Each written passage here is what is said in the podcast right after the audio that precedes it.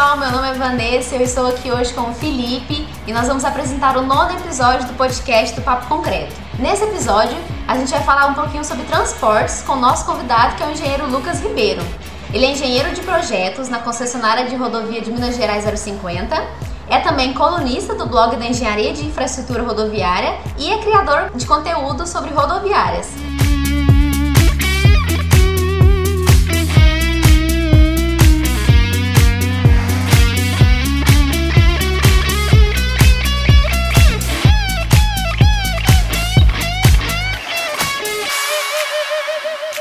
Seja bem-vindo, Lucas. Muito obrigado, Vanessa. Muito obrigado, Felipe, pelo convite. É um prazer né, estar falando com vocês. É, cumprimentar também a todos os ouvintes. É um prazer falar aqui um pouquinho, trazer minhas experiências. E vamos lá, vamos bater um papo, falar sobre transporte, sobre rodovia e tudo que envolve esse segmento aí. Beleza, então, Lucas, é, para a gente iniciar o nosso podcast, a gente queria que você contasse um pouco sobre você, sobre a sua trajetória na engenharia para que as pessoas que estão nos escutando e nos vendo conheçam mais sobre você. Bom, é, como é que tudo começou, né? Como é que as estradas, as rodovias surgiram aí na minha carreira profissional? Acredito que na maioria das pessoas, né, com quem eu já conversei e com quem eu posso vivenciar aí, a gente vê que não é a primeira opção aí, né, dos profissionais. Eu mesmo, quando entrei na engenharia civil, eu gostava muito de edificação, construção civil, sempre pensei, né, ah, qual profissão que eu vou escolher? Vou querer fazer algo que eu vou conseguir ajudar o máximo de pessoas. Era bom com números, entrei na faculdade de engenharia, comecei a fazer contas sem números, conta de duas páginas só com letras. Então a gente se assusta um pouco na graduação e logo no começo eu já procurei estágio, eu já pensava assim, olha, eu vou precisar de experiência profissional para quando eu me formar, as empresas quererem né, me assumir ali como engenheiro. Então, o meu primeiro estágio foi na prefeitura, o segundo estágio já em sequência, foi em uma empresa, uma construtora, e nessa construtora eu tive o direcionamento para estrada, para rodovia. Seriam aí dois, é, 2.500 metros né, de uma rodovia, uma interligação aqui municipal, com um viaduto. Então isso me despertou muito interesse. Eu ficava só em campo acompanhando ali. Eu falei assim: ó, gostei dessa área. É, pouquíssimos profissionais fazem opção por rodovias.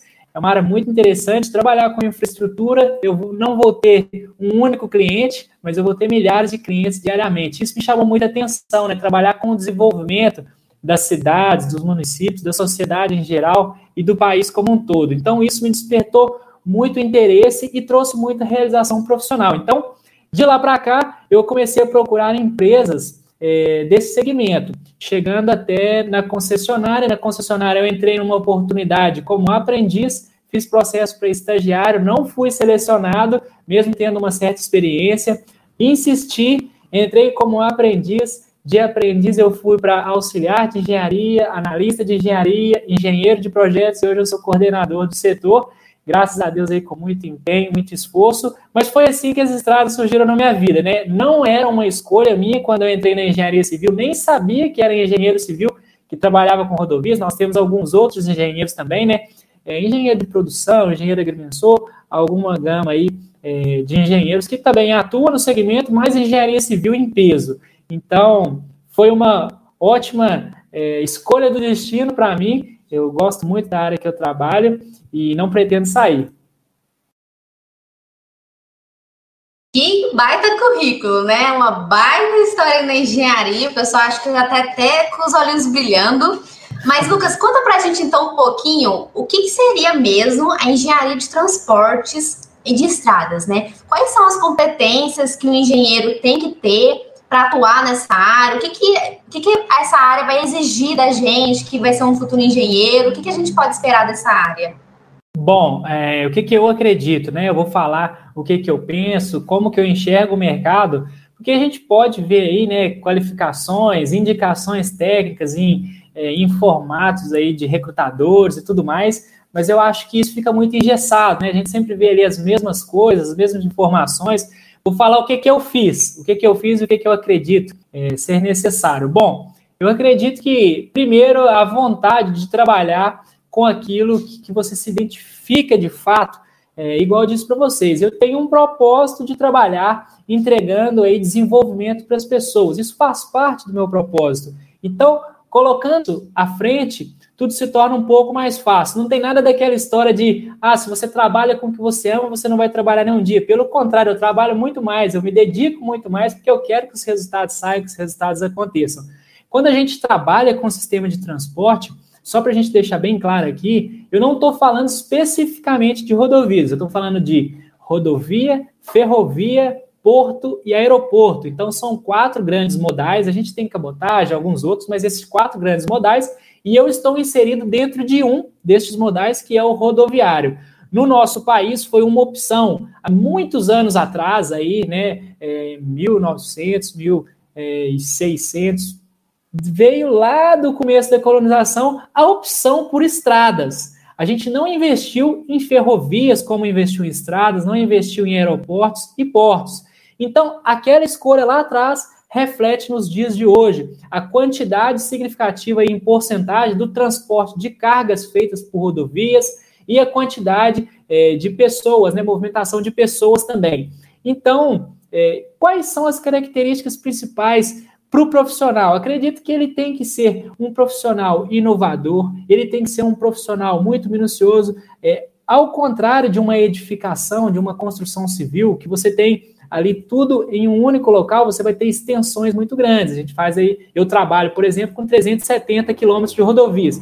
Então, são obras muito grandes, são valores muito altos. Então, a gente tem que ter um nível de, de critério, um nível de análise muito complexo. A gente tem que trabalhar sempre pensando em todo o investimento, no lucro, no investidor, no poder concedente. Então, eu tenho que fazer a interface entre projetistas, empreiteiras, é, UDR, a CINFRA, a Consol, que é, no caso aqui, a nossa é, verificadora independente. Então, a gente tem que ser aí, ter um bom relacionamento interpessoal, tem que ser bem crítico, bem minucioso na análise aí de números, de projetos, tudo, tudo isso que envolve. Eu não falo só de projetos, eu tenho que entender um pouco de planejamento, de obra, de conserva, porque isso tudo envolve o trabalho de uma concessão rodoviária. Falando especificamente de transporte, a gente tem algumas outras gamas, igual logística, é, transporte de produtos, algumas outras coisas falando mais direcionado para infraestrutura rodoviária, acredito que essas sejam as principais características aí diferenciais. E uma coisa que hoje é muito importante,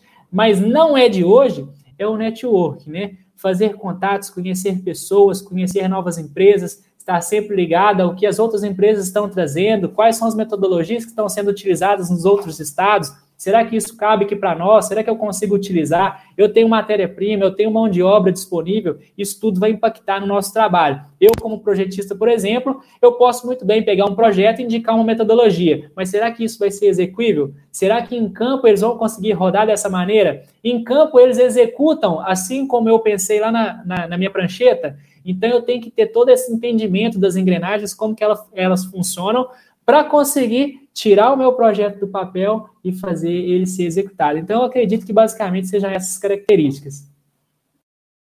Excelente. É, ficou bem claro tudo, muito bem explicado. É, eu queria saber mais ou menos assim, na sua opinião pessoal e tudo mais.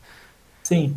Quais são os pontos positivos e negativos que você vê dentro da engenharia de transportes no geral. E se você poderia compartilhar com a gente um ponto dessa área que você gosta, que você mais gosta, Sim. e um que você acha difícil de solucionar, ou que ainda deve melhorar, que se der um problema pode dar ser um perrengue bem grande. É um, um exemplo de cada, no geral. Vamos falar aí então, ó. Bom, pontos positivos e negativos. É, Felipe, Vanessa, todos estão nos escutando aí. Existem vários.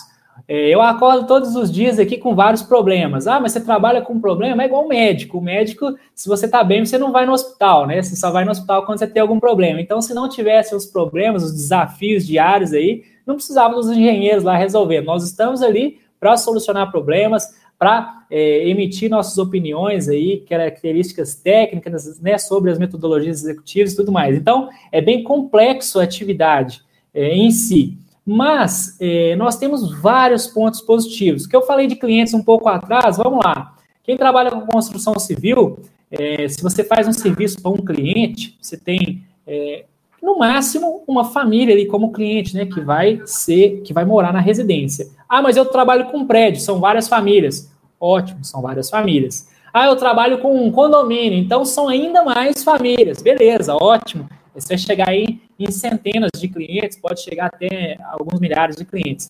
Na rodovia, quando eu trabalho com transporte, com logística, com infraestrutura rodoviária ou outro modal de transporte que seja, eu estou falando de centenas de milhares. Um feriado prolongado, a gente tem aí 350 mil pessoas passando aqui na rodovia onde eu atuo, nos 370 quilômetros que eu estou atuando. Então, imagina nas rodovias do país inteiro. Quando eu falo de transporte, eu tenho rodovia, aí eu tenho rodovia federal, rodovia estadual, eu tenho as rodovias aí municipais, intermunicipais, as vias dos municípios, tudo isso são vias, são vias de trânsito, as pessoas estão indo e vindo. Então, nós temos milhares de clientes diariamente. É, eu faço interface com poder concedente, então eu tenho tratativa com secretário do Estado de Infraestrutura, eu tenho tratativa com, com lideranças políticas, prefeitos, vereadores, é, líderes comunitários. Eu tenho muito contato com todas as pessoas da sociedade, então o network é muito grande. Se eu fosse um projetista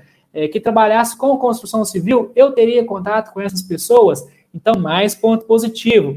É, vamos falar sem, sem levar para lado político nenhum, ideologia qualquer, vamos entender o que, que nós temos hoje é, em operação. Nós temos é, um governo que visa a infraestrutura como base para o desenvolvimento. O que, que eu estou falando? Se eu tenho uma fundação rasa, superficial, eu consigo fazer uma casa.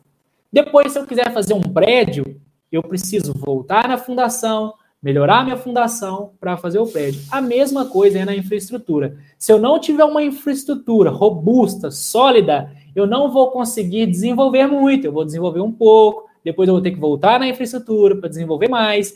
Então, o governo atual entende isso e nós temos só previstos para os próximos anos aí mais de 45 leilões federais, estaduais, nós temos muitos leilões também para acontecerem. Então, o que que isso indica para nós que estamos trabalhando no transporte? Vai ter demanda e vai ter trabalho demais nos próximos anos. Um número que é ruim e ao mesmo tempo é positivo para os profissionais é o seguinte: mais de 60% do pavimento, da, da malha pavimentada do nosso país é considerada ruim, média, é, ruim, regular ou média. Então, é uma situação ruim para o nosso país. Porém, para os profissionais, é uma situação boa, porque é mercado de trabalho. Então, gente, rodovia sempre vai precisar de manutenção, sempre vai precisar de desenvolvimento, seja ampliação, melhoria, aumento da capacidade. É, você vai ter sempre trabalho sendo oferecido. Agora, com esse número de concessões que vão acontecer, vão ter várias concessionárias recrutando. São trabalhos para todo mundo: é trabalho para projetista, é trabalho para empreiteiro, trabalho para fiscal, trabalho para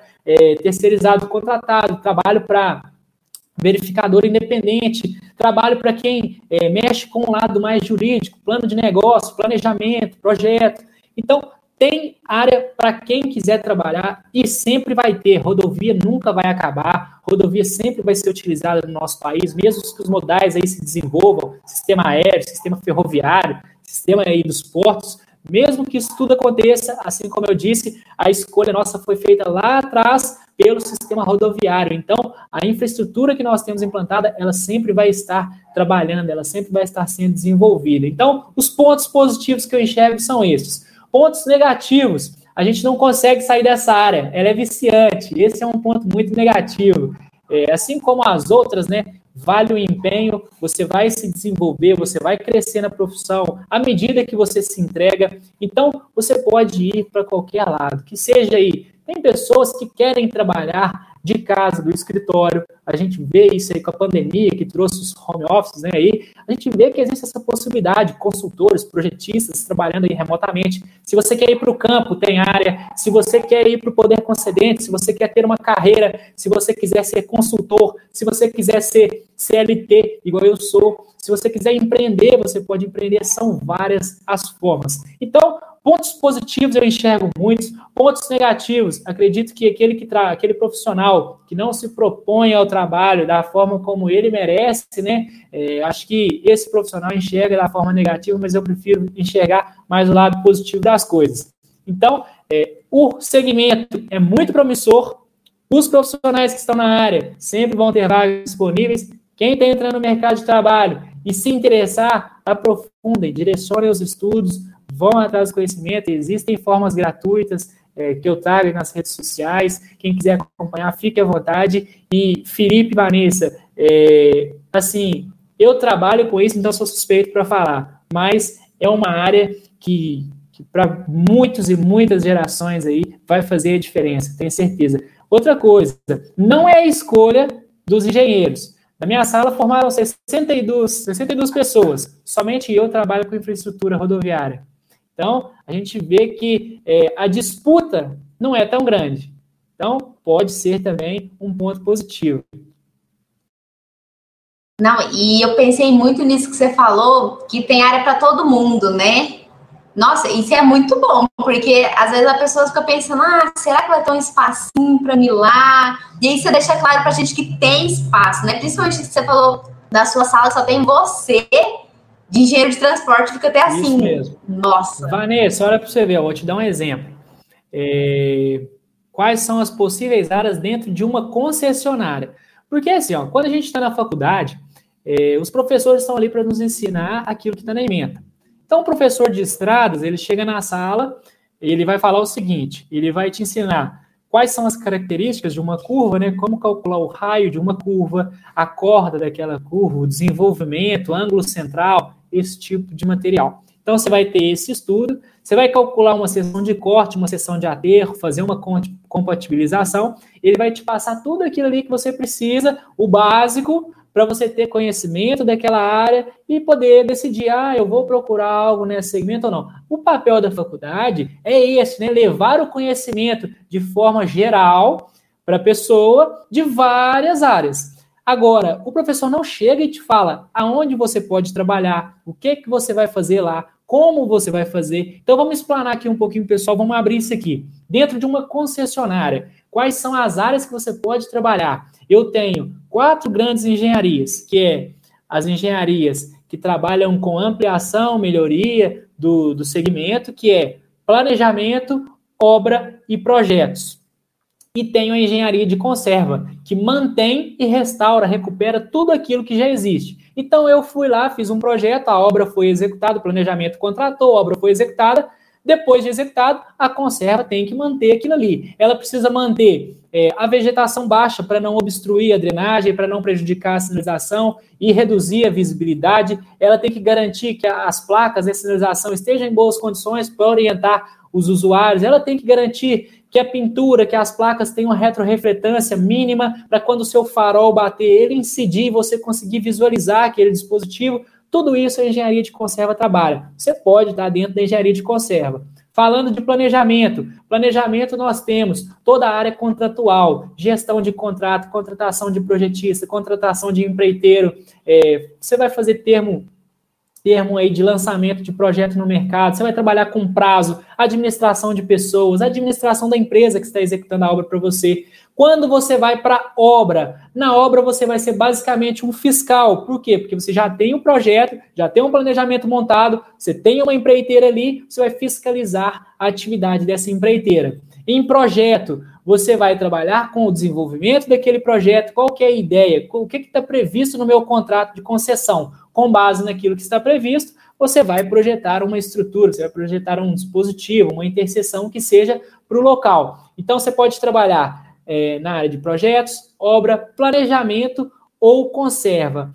Isso eu estou falando da concessionária, eu estou falando de você ser CLT. Você pode empreender. Ah, Lucas, mas como é que eu vou empreender? Eu falei para vocês que a conserva precisa manter a vegetação baixa, né? Ela precisa manter a vegetação baixa para não obstruir a drenagem e também para não prejudicar a visibilidade, não obstruir dispositivo de sinalização.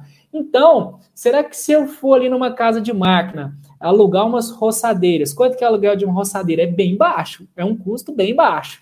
Montar uma equipe, pegar umas três pessoas, eu estou num segmento aqui de 370 quilômetros. Então, se eu começo a fazer um trabalho de manutenção da vegetação lá no quilômetro zero, quando eu estiver no quilômetro 100, lá no quilômetro zero, eu já tenho que botar uma outra equipe lá, porque a grama já cresceu. Quando eu estiver no 200, eu vou ter uma equipe no 200, uma no 100 uma no zero. Quando eu estiver no 300, eu já estou com quatro equipes. Então, é um custo muito baixo para empreender. Ah, mas só isso que eu posso fazer? Você pode trabalhar com recuperação de dispositivos de contenção, é, você pode trabalhar com que eu falo contenção, é aquela defensa metálica, né? Os carros, quando incidem ali, a concessionária precisa substituir aquele dispositivo. Você pode trabalhar com recuperação de dispositivo de drenagem, desobstrução de dispositivo de drenagem, recuperação de sinalização de placa, trabalhar com pintura. Isso eu estou falando de pessoas que montam equipes de execução. Ah, não, mas eu não quero fazer isso. Eu quero ficar no escritório, meu negócio é ar-condicionado, eu quero ser projetista. Você pode ser projetista de quais disciplinas? Você tem geometria,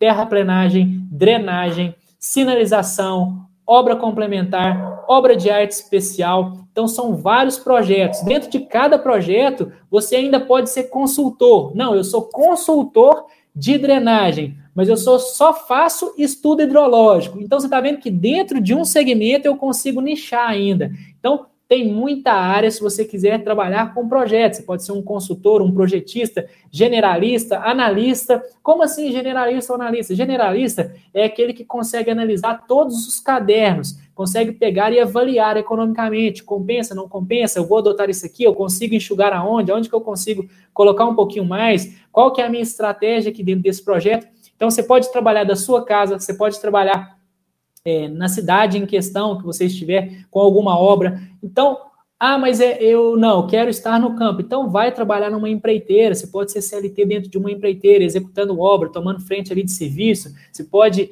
é, comandar equipes aí. Então, você pode ser concessionária, você pode ser empreiteira, você pode ser projetista. Me dá mais exemplo, Lucas, te dou mais exemplo. Você quer ser concursado, você quer ter estabilidade? Não, eu estou trabalhando para. Eu quero ter minha estabilidade, eu vou estudar e passar no concurso. Vai trabalhar no DR, vai trabalhar no DENIT. Existem vários órgãos aí no qual você vai estar lá, você também vai atuar com as mesmas disciplinas. Ah, eu gosto de terraplenagem. Você vai trabalhar na, na sala técnica de avaliação de terraplenagem. O DR tem várias obras rodando no estado, o DENIT tem várias obras rodando aí no país todo. Então, você tem condição de ter uma carreira, né? Construir uma carreira aí no setor público. Então, você pode ser CLT, empreendedor, é, ter uma carreira pública. Então, são várias as opções. Você pode trabalhar nichado dentro de uma área ou trabalhar de forma geral, mais ampla. São várias as formas que você tem de definir. E quanto antes você definir, mais você vai conseguir direcionar, se especializar e entrar naquele segmento que você queira, né? Olha, eu acho que se tinha alguém com alguma dúvida da infraestrutura rodoviária aqui da área de transportes, né, Felipe? Se tem uma coisa Já que esse mercado aqui. não tá saturado, falam que a engenharia tem o mercado inteiro saturado, tá aí uma opção gigantesca. Tá aí uma grande opção. Exatamente. Eu falo para as pessoas, né, mas se conselho fosse bom, era vendido. Pois é, e o pessoal aí que está escutando agora, se tiverem com alguma dúvida, já não tem mais aqui agora, então, de seguir mais. essa área, né? E eu vou falar mais uma coisa. Tem gente que fala assim: ah, não, mas eu gosto é de viajar, o meu negócio é estar tá fora de casa. Eu não nasci para ficar aqui na minha cidade e tudo mais. Ótimo. Na sua cidade, você quer trabalhar? Tem prefeitura. A prefeitura tem que tomar conta das vias. Então, você pode trabalhar com as vias municipais. Não, eu quero trabalhar fora de casa, eu quero ir para uma capital. Você vai para uma capital igual São Paulo, uma capital do Sul, é onde nós temos um, maior número né, de concessões, de obras, de investimentos sendo feitos apesar de que hoje no Brasil inteiro tem muito investimento sendo feito, mas nesses locais são polo, né? Ah, não, então vai para São Paulo, lá tem muita concessionária, então tem muita demanda, tem muita coisa para trabalhar. Agora, ah, mas e se eu quiser trabalhar fora do país, tem demanda? Países iguais ao Brasil, na mesma situação ou em situação inferior, você pode trabalhar porque são as mesmas metodologias, basicamente. Praticamente as mesmas. Em países mais desenvolvidos, nós temos algumas metodologias mais avançadas, um controle de qualidade maior, um sistema construtivo um pouco diferente, mas não te impede de trabalhar. Basta você buscar o conhecimento, você se propor ao mercado, que você também vai se desenvolver e vai poder trabalhar. Então, você pode trabalhar na sua casa, você pode trabalhar fora da sua casa, onde você quiser no país ou qualquer lugar do mundo. Se for um país assim como o Brasil, você tem grandes chances de conseguir é, vaga no mercado de trabalho. Agora, se for um país mais desenvolvido, é um pouco mais difícil, mas você também tem oportunidade. Então, é realmente uma área que eu falo para vocês que, sim, se, se na faculdade os professores chegassem e explicassem isso aí, coitado da construção civil. É, é verdade. Não, e assim, A próxima pergunta que a gente tinha planejado, eu acho que ela já está basicamente já tá respondida. Tá Porque eu ia perguntar para você, você acha que o mercado de transporte está saturado? Eu acho que essa já está mais que respondida, mas você pode complementar para a gente eu se você quiser. Ainda vou e a gente também queria saber. E a gente também queria saber. Você acha que é uma área que é pouco valorizada? Que as pessoas acabam não dando importância, talvez porque os professores não tanta importância na graduação? Qual é a sua opinião? Talvez por isso não seria saturada? Vamos lá, uma de cada vez. Se tem mercado, e depois se está saturado e se tem valorização. Vamos lá, vou falar cada uma. É, já falei muito do mercado e que tem chance para todo mundo. Vou dar mais alguns dados para vocês aqui. Nós tínhamos é, uma malha pavimentada antes do governo atual entrar no, no poder e nós vamos, é, nós temos um planejamento até o final do ano que vem de mais do que dobrar a malha pavimentada concedida. É aquilo que eu falei, mais de 40 leilões aí sendo realizados nos próximos meses, até o próximo ano. Leilões, eu falo de leilões federais, estaduais, Minas Gerais tem muito, Mato Grosso vai sair uma quantidade enorme de concessões. Então, nós vamos aumentar o número de malha concedida exponencialmente. Nós vamos mais do que dobrar a malha concedida. Então, o mercado tem para todo mundo. Nos próximos anos, vai pipocar de oportunidade. Agora, vamos falar de, de valorização. A valorização, ela depende Depende de qual sentido. Quando eu pego um Oscar Niemeyer, você vê que foi o desenho do Oscar Niemeyer. Aquela obra ali é de quem? Oscar Niemeyer. O Oscar Niemeyer desenhou. Quem foi que fez o estrutural? Tem um engenheiro por trás ali e ele não tem a sua imagem valorizada. Assim é na rodovia. Quem passa na rodovia não vai se perguntar quem foi o engenheiro que fez isso aqui. Então, para a sociedade, não tem muito, muita valorização. A gente não é tão valorizado. Beleza, para a sociedade em geral. Agora, para os empresários, para os líderes políticos, a nossa profissão é fundamental. Porque quando eu trago desenvolvimento, quando eu trago uma concessão rodoviária, eu atraio investimento, eu atraio novas empresas para o local. As empresas que já estão ali, elas vão ter novas e maiores oportunidades. Então, vai fomentar a economia. O município ele recebe parte da nossa arrecadação. Então, tem verba entrando no município, então é de interesse de lideranças políticas, é de interesse de pequenos, médios e grandes empresários, e a sociedade vai usufruir. Então, para a sociedade não é tão valorizado o profissional, sociedade em geral. Para uma pequena parcela que enxerga a importância desse segmento, é super valorizado. Agora, vamos falar em valor monetário. Beleza, se você quer ser CLT, você vai estar submetido ao piso ali, né, da profissão e também vai poder ganhar mais. Por que ganhar mais? Se você for coordenador, gerente, diretor, você tem todas essas possibilidades. Então você vai extrapolar o piso. O piso gira aí em torno de, de 10 mil reais, se não me engano, para um engenheiro. Então é um piso muito bom, é um piso muito acima da média dos brasileiros. Então, Vale muito a pena isso para quem é CLT. Ah, Lucas, mas para quem é empreendedor, é valorizado ou não? Vamos falar aqui algumas grandezas. Um projeto, um projeto, eu posso falar aqui, não tem problema algum, isso é, é tudo muito discutido, muito claro nas licitações, isso é muito transparente. É, a gente tem projetos que podem custar milhão de reais. Projeto para você mandar uma equipe de topografia, fazer um levantamento, você vai estar na sua casa, você vai estar no seu escritório, no ar-condicionado e desenvolver um projeto. Você vai fazer visita técnica, vai conversar com o pessoal da concessionária, vai entender qual é a proposta, mas uma simples passarela já são, é, você vai cobrar um preço aí é, de milhares. Se você vai projetar uma ponte, um viaduto, um projeto desse, é no mínimo aí, você pode colocar aí 80 mil, 100 mil reais, 200, 300 mil reais. E assim, para quem é estudante, vamos falar de forma bem simplificada. Você tem um videogame e tem um jogo. Se você sabe jogar, é muito fácil de jogar. Você liga o videogame, joga e passa de fase.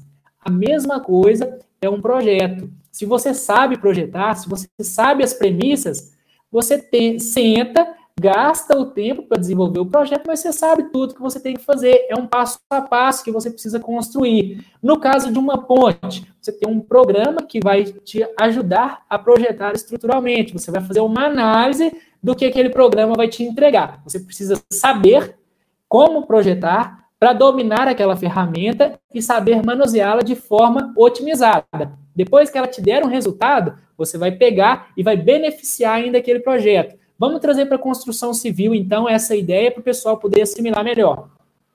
Eu tenho uma casa, é, eu estou aqui debaixo de uma laje. Eu vou jogar lá no meu programa estrutural qual que vai ser a armação dessa laje aqui. Eu vou colocar, então, qual vai ser o esforço, quais são as bitolas que eu tenho aí no mercado que são disponíveis, vou entrar com todos os meus dados e vou rodar o programa. Ele vai me entregar uma armação já pronta. Só que nessa laje minha aqui, tem uma armação ali no encontro que vai ter um engaste, talvez eu vou ter é, um, uma. Eu vou ter uma varanda ali fora, então essa, essa laje minha aqui vai ter uma ferragem maior aqui, no centro ela vai ter uma ferragem menor, no outro encontro aqui no engaste ela vai ter uma ferragem intermediária, cabe a mim, enquanto engenheiro, fazer o quê? Ou eu pego isso aqui tudo e jogo é, para a obra, ou eu vou otimizar. Como é que eu vou otimizar? Será que a minha mão de obra é qualificada o suficiente para armar essa laje com três, quatro tipos de armaduras diferentes? Ou eu vou otimizar pegando e distribuindo essa armadura de forma que eu vou ter apenas uma bitola de ferragem nessa minha laje? Qual é o custo de fazer isso? Qual é o benefício? Então eu preciso conhecer tudo que eu preciso para projetar, para poder otimizar e conhecer também quem é, como é que vai ser executado, quem vai executar, se tem capacidade de executar aquilo que eu estou projetando, não é simplesmente projetar e entregar na mão dos outros. Então, estou dando um exemplo aqui bem genérico para vocês, vocês conseguirem entender. Então, o cara, se ele for projetista, se ele trabalhar com consultoria, estou falando para vocês, já vi projetos de mais de 1 milhão e 500 mil reais. Isso é uma obra mais complexa, com mais, é, mais viadutos, uma obra com uma interseção muito significativa. Pessoal, já vi projetistas de outro país participarem de licitações aqui e vencerem é, pessoas de outros estados. Isso sempre acontece. Nós temos projetistas de outros estados trabalhando conosco diariamente. Não é, ah, mas é difícil? Não, não é difícil. Trabalham sim.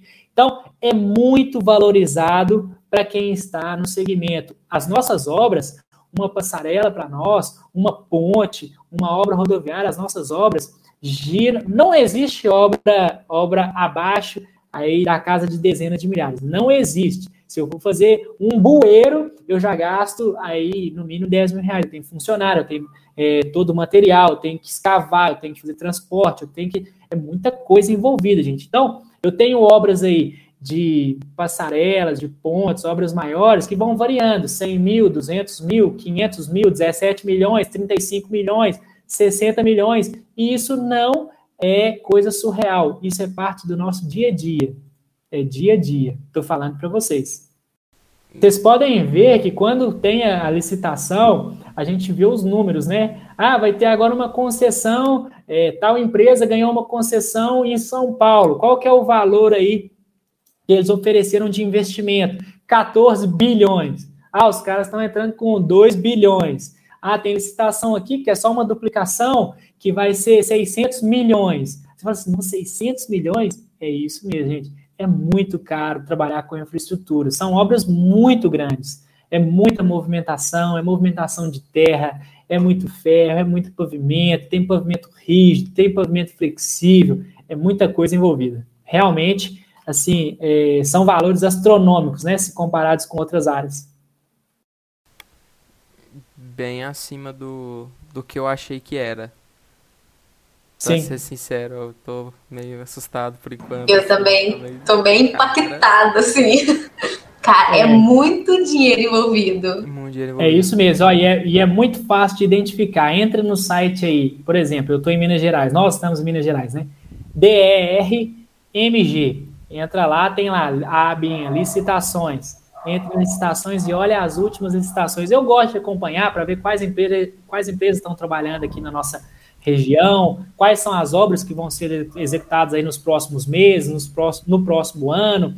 E lá tem todos os valores, quem ganhou, isso é publicado no Diário Oficial. as empresas são publicadas, os valores são divulgados. Então você vê lá, uma drenagem simples, um projeto de drenagem, um estudo hidrológico, o cara vem com um milhão. É uma obra grande, é uma coisa significativa. Então, assim, é, é difícil de entrar na área? É um pouco difícil, porque os profissionais que estão são muito qualificados. Mas, ó, eu tô dando a dica para vocês. Entra no site do DR, tem lá todas as empresas que vão trabalhar nos próximos meses, no próximo ano digita no Google o nome da empresa e manda o currículo, adiciona no LinkedIn, adiciona os recrutadores no LinkedIn, manda mensagem para os diretores, ó, oh, estou fazendo faculdade, estou querendo entrar na área, me dá uma oportunidade, eu quero um estágio, eu estou para treinar. Isso aí, gente, vai de cada pessoa. Basta você saber enxergar. Oportunidade tem, tem para quem quer enxergar e para quem está com bons olhos para a área, né? Falando nisso, eu queria te fazer duas perguntas. Vamos lá. A primeira é: uma situação que eu já sou engenheiro formado de outra área. Sim. É difícil eu migrar para transportes e como que eu devo fazer isso? Vamos lá. É, é difícil ou não e como fazer? Vou dar uma dica aqui, gente, que assim, eu estou falando desde o começo da apresentação. Se eu pudesse, eu vendia essas informações, mas eu gosto tanto que eu ponho na minha rede social, eu crio vídeo mostrando isso, eu ensino as pessoas como fazer, porque eu passei por isso. Eu queria me capacitar e eu ficava pensando, pô, mas eu preciso fazer uma pós-graduação, eu preciso entrar em um curso aí específico, eu preciso desembolsar dinheiro, eu preciso esperar fechar a turma, eu preciso depender de várias coisas para que isso saia do papel. Não, não, não precisa. Existem formas gratuitas de você buscar o conhecimento, aprender e conseguir colocar em prática, ou seja, oferecer isso para as empresas. Vou dar uma dica muito boa para vocês aí. Se você está em Minas Gerais, estou aqui em Minas Gerais e quero trabalhar aqui em Minas Gerais mesmo, DERMG, você entra lá e digita, é, lá na primeira aba tem normas técnicas? Eu vou até entrar aqui para não falar nada errado para vocês, viu? Vou dar informação e ainda vou dar o caminho. Isso que é isso que é mensagem boa, né? Ó, DRMG no Google, clica no primeiro link. Do primeiro link você vai em institucional. No institucional vai aparecer uma aba legislação, lá tem normas técnicas DR. Nessas normas técnicas você tem todos os manuais e recomendações técnicas que são exigidos pelo DR Minas. Vamos agora falar assim, ó, ah, mas eu não quero trabalhar para o DR, eu quero trabalhar para o DENIT. Vai no Google, e dá o Google lá, DNIT, DNIT. Aí você coloca manuais e normas. Dá o Enter. Pronto, ó, manuais vigentes. Governo Federal, tá lá, ó, todos os manuais, ó, posso falar para vocês aqui, ó, Defesa Rodoviária, é, Manual de Projeto de Obra de Arte Especial, Manual de Projeto de Pavimento Flexível, Manual é, de projeto geométrico, manual de inspeção de pontes e rodovias, manual de conservação, manual de pavimento rígido, manual de projeto de interseção, manual de estudo de tráfego, manual de drenagem, tem tudo disponível e de forma gratuita. Quer se capacitar agora? Vai agora, entra no site, baixa as normas, lê, busca o conhecimento, ficou em dúvida de algum processo, alguma metodologia, entra no YouTube, visualiza. Você precisa primeiro ter o conhecimento técnico. Se você tem o conhecimento técnico, já é o mínimo para você se propor a uma empresa. Agora, se você vai se propor a uma empresa, não tem conhecimento técnico, não tem experiência, aí fica um pouco difícil de conseguir uma vaga. Então, se você já tem o técnico, já é uma vantagem. Ah, mas eu não tenho experiência. Empresas também contratam pessoas sem experiência. Por quê? Porque elas gostam de profissionais no qual elas vão modelar esse profissional de acordo com a forma que elas gostam de trabalhar. Não adianta eu ter um time aqui mediano e trazer um Neymar para o meu time, sendo que o meu time não sabe jogar com o Neymar, sendo que o Neymar não sabe jogar com o meu time. Então, talvez trazer uma pessoa que esteja apta a desenvolver habilidades, uma pessoa que seja um livro em branco, que tenha conhecimento técnico, mas não tenha experiência, eu posso moldar ela da forma que eu acredito ser a melhor forma de trabalhar, que estrategicamente vai estar ligada ao pensamento da minha empresa. Então, a dica está dada. Ah, mas eu quero trabalhar em São Paulo. DERSP,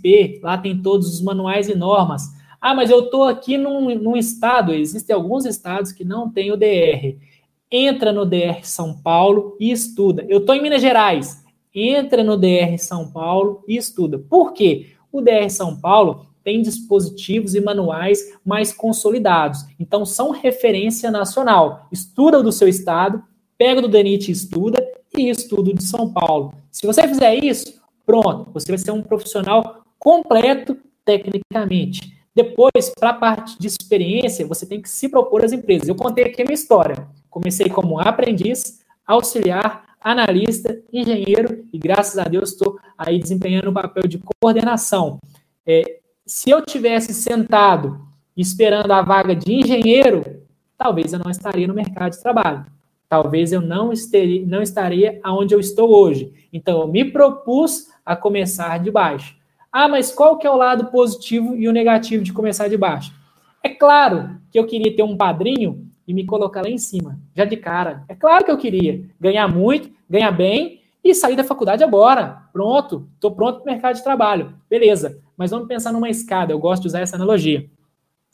Quem vem de baixo vai subir o primeiro, o segundo, o terceiro, o quarto, o quinto, o sexto, todos esses degraus até chegar lá em cima, no décimo. Vamos até o décimo. A pessoa que foi colocada no décimo, ela vai ter um desafio é, lá do quinto. Ela não tem bagagem porque ela não subiu lá do zero. Então, talvez ela não saiba solucionar aquele problema. Eu que vim lá de baixo, demorei muitos anos, fui construindo, fui construindo degrauzinho por degrauzinho, eu posso ter passado por esse desafio na minha caminhada. Então, não é ruim começar de baixo. Pelo contrário, você vai criar experiência, você vai criar vivência, e quando você estiver lá em cima, você vai ter bem mais bagagem do que aquele que já começa lá de cima. É claro, é público e notório que começar de cima é muito bom, mas não vou negar que também tem muita responsabilidade e talvez essa pessoa não esteja preparada, né? Realmente, realmente. É, a segunda pergunta tem muito a ver com isso. Eu acho que ela está praticamente respondida, só se você quiser complementar. Que é a dica que você daria para quem está na faculdade, não é um engenheiro ainda, está estudando para isso e quer seguir nessa área. O que é necessário fazer na graduação e depois de formado, o que, que você indicaria, assim, se quiser complementar o que já falou, porque você deu bastante dicas e informações. A dica aí. de ouro, Felipe, Vanessa, todo mundo está escutando. A dica de ouro para quem está na faculdade é network. Primeira coisa, rede social. Por que rede social? Ah, mas a rede social não tem nada a ver com o que eu quero. Eu quero trabalhar. Eu não estou nem aí para a rede social. A rede social é para eu postar eu sair no final de semana e tudo.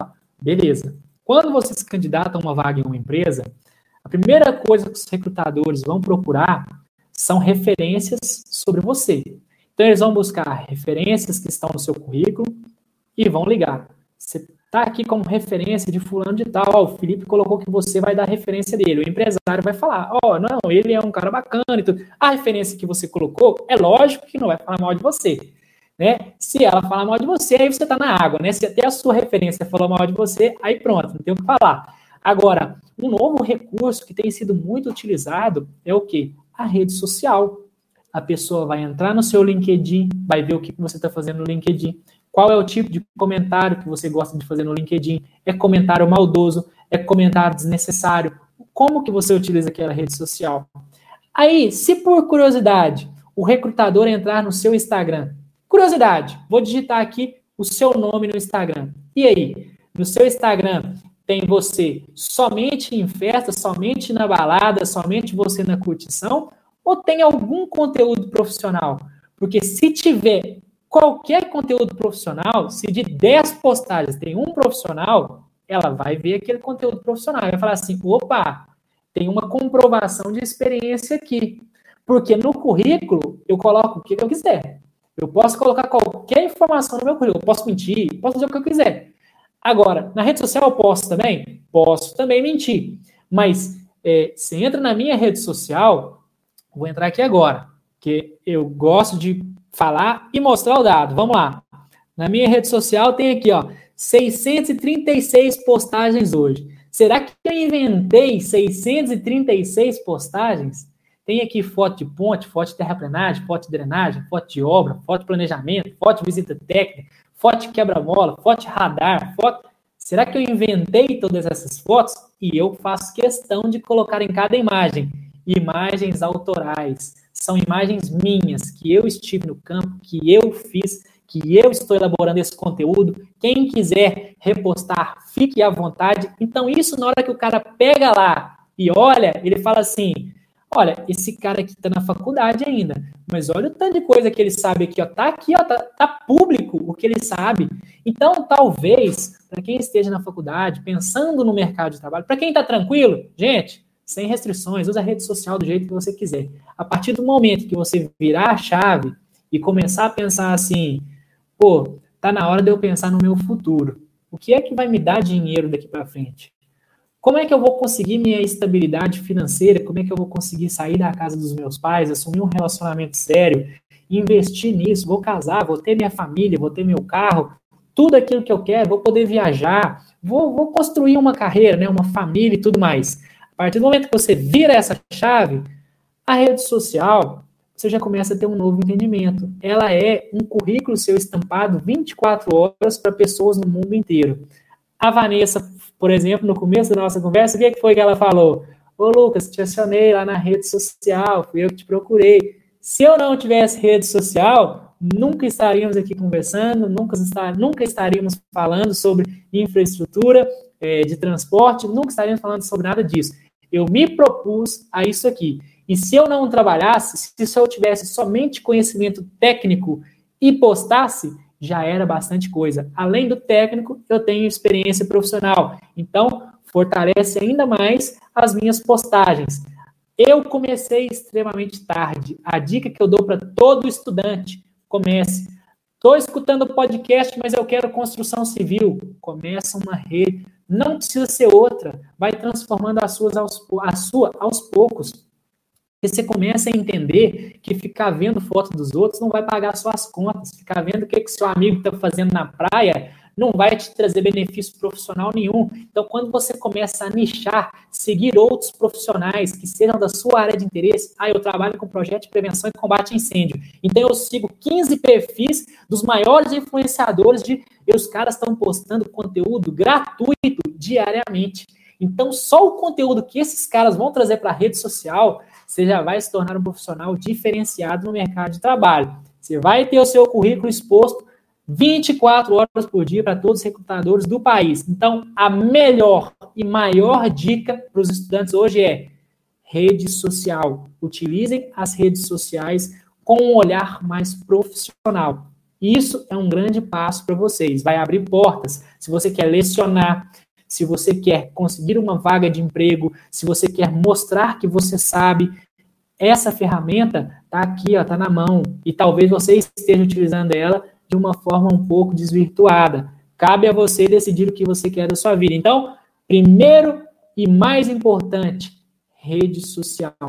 Tem outros vários fatores aí que é buscar o conhecimento técnico, é muito importante. Dei aqui a dica para fazer isso de forma gratuita e o momento que você quiser. Então, conhecimento técnico, uma pós-graduação encaixa muito bem, porque ali vão ter vários outros profissionais que estão no mesmo segmento que você, então vai vir network, vai vir troca de experiência, entra um assunto de pavimentação. O cara que está ali fala assim: ah, lá na obra que eu fiz, aconteceu isso assim assado, nós tomamos um prejuízo lá. Ah, na obra que eu fiz, assim assado, eu fiz tal metodologia, então eu trouxe um lucro tremendo para a empresa. Você começa a absorver isso. São coisas que o nosso cérebro não é capaz de criar mas quando você escuta alguém falando, talvez você consiga assimilar e encaixar na sua realidade.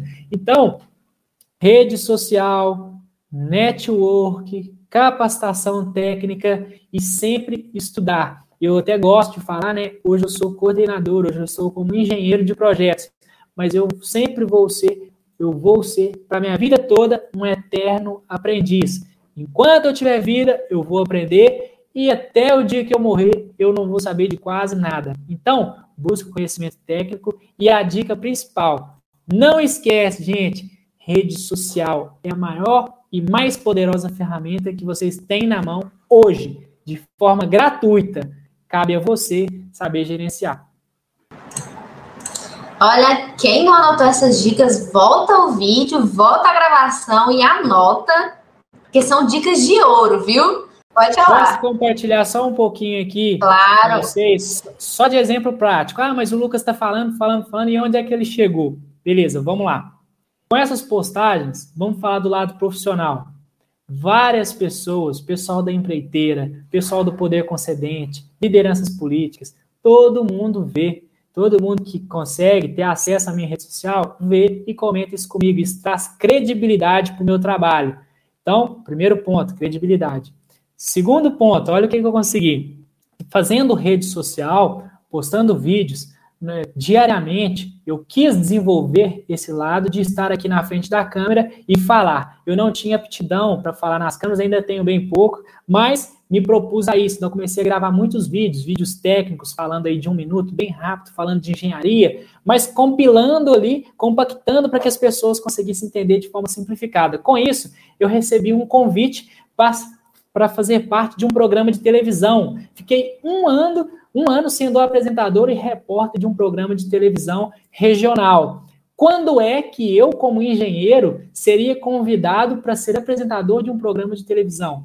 A rede social me propôs isso. Cheguei até o blog da engenharia, fui convidado para ser colunista do blog da engenharia. Existem processos seletivos, mas eu fui convidado para ser colunista do blog da engenharia. Eu só fui convidado porque o blog da engenharia viu, pessoas viram o meu perfil, viram aquilo que eu estava postando. Então, eu posto no blog da engenharia, o meu nome é divulgado para mais de 200 mil pessoas que seguem o blog lá diariamente. É, então, ali tem empresários, tem pessoas civis, tem, eu vou no, nos eventos, né? Na pandemia a gente até ficou parado, aconteceu um pelo CREA São Paulo, as pessoas chegam, né? Reconhecem a gente, sabem da gente, tem é, aquela gratificação de, da pessoa querer tirar foto, querer postar que está ali com você. Então, tem todo esse reconhecimento também. Tem o lado de, de palestrar. Eu falava, é, até brinco isso com a minha esposa, eu falava com ela assim: eu vou começar a fazer rede social e o meu sonho, o meu primeiro objetivo, maior objetivo é dar uma palestra. Eu quero dar uma palestra. O dia que eu der uma palestra, eu vou ser um cara realizado.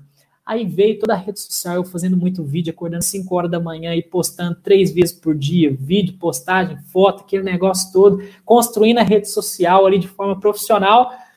Aí começou a primeira, a segunda, a terceira, a quarta, a quinta, a sexta, pandemia, tudo online. De repente eu parei e falei para ela assim: Natália, vem cá, que eu estou fazendo palestra em quase todos os estados do país. Eu estou no blog da engenharia. E você lembra qual era o meu primeiro objetivo? Era dar uma palestra.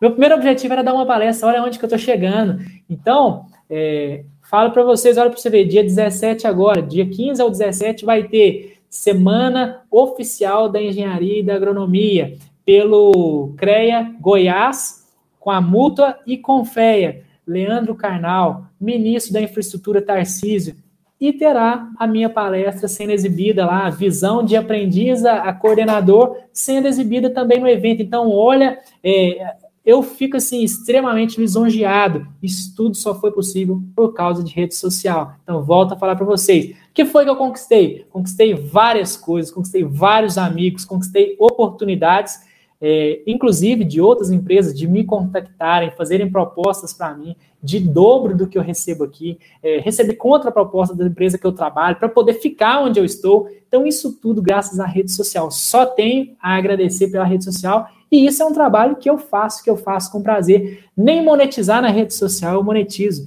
Eu faço a rede social para levar conscientização para as pessoas, porque eu sei o risco que tem uma rodovia, eu sei o risco que é e eu sei a dor de uma família quando perde um ente querido. Então, eu trabalho com isso e acredito que a conscientização vai reduzir os números de acidentes. Então, isso é parte do meu propósito. São milhares de clientes, milhares de vidas passando na minha mão diariamente. Então, eu faço disso aí é, com prazer, coloco como realmente algo que é, faz parte do meu trabalho. Ah, você é obrigado a fazer isso, Lucas? Não, não sou obrigado, eu posso deletar todas as publicações, não tem nada a ver com o meu trabalho, não traz um centavo para mim. Aliás, traz porque tem as parcerias, né, tem as instituições que eu divulgo, então recebo em troca disso, só para divulgar. Olha, mais um benefício que eu tinha esquecido de comentar aqui, são coisas que a rede social proporciona para a gente. Então, é, essa realmente é a dica de ouro, não tem outra várias dicas de ouro e por isso a gente queria te agradecer muito por ter aceitado o nosso convite do Pet Civil mais uma vez.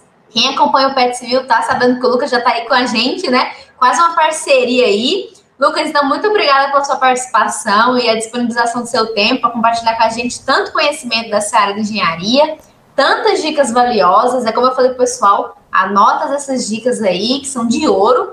E a gente tem certeza que quem escutou esse podcast vai ter outra visão sobre esse assunto e vai entrar no site aí para procurar essas normas e começar a estudar.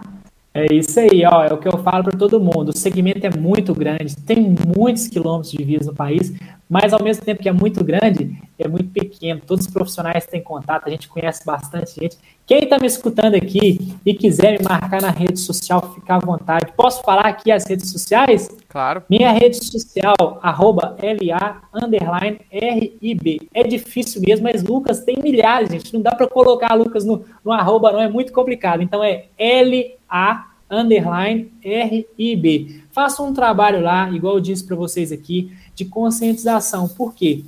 mais de 90% dos sinistros que acontecem nas rodovias, não vamos falar acidente, porque acidente é aquilo que não pode ser evitado. Sinistros, por quê? Mais de 90% são causados pelas nossas atitudes imprudentes. Não usar cinto, velocidade acima da permitida, não respeitar a sinalização, ultrapassagem local proibido, mexer no celular, várias outras atitudes imprudentes. Então a gente adota o nome de sinistro. Então, mais de 90% dos sinistros são causados por atitudes imprudentes. Então, eu trago para a rede social o que que isso causa, quais são os prejuízos, os benefícios com a redução desse número. O meu objetivo, eu tenho um grande objetivo, um dos meus objetivos é levar de 90 para zero.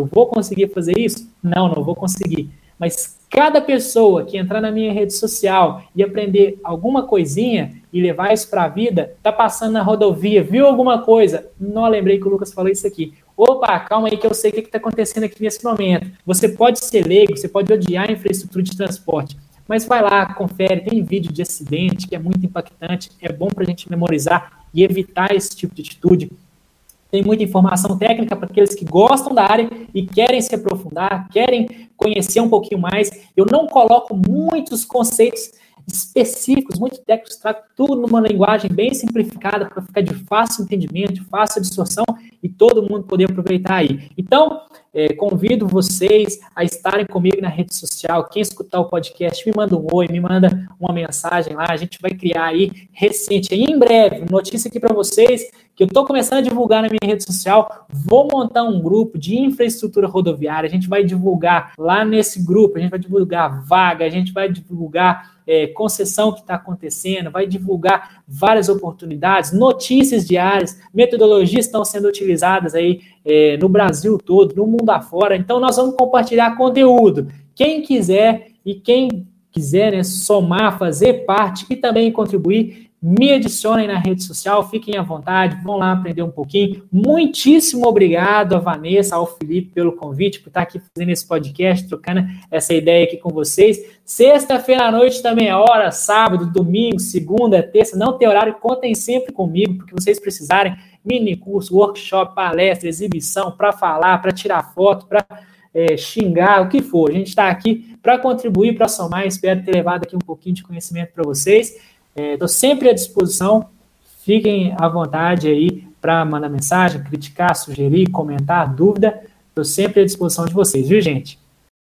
Nós que agradecemos, foi muito bom, foi um conhecimento diferente, eu aprendi muitas coisas aqui, mudou vários conceitos meus que eu tinha, acho que da Vanessa também, principalmente em questão da engenharia de transportes em si, do, do mercado em volta disso.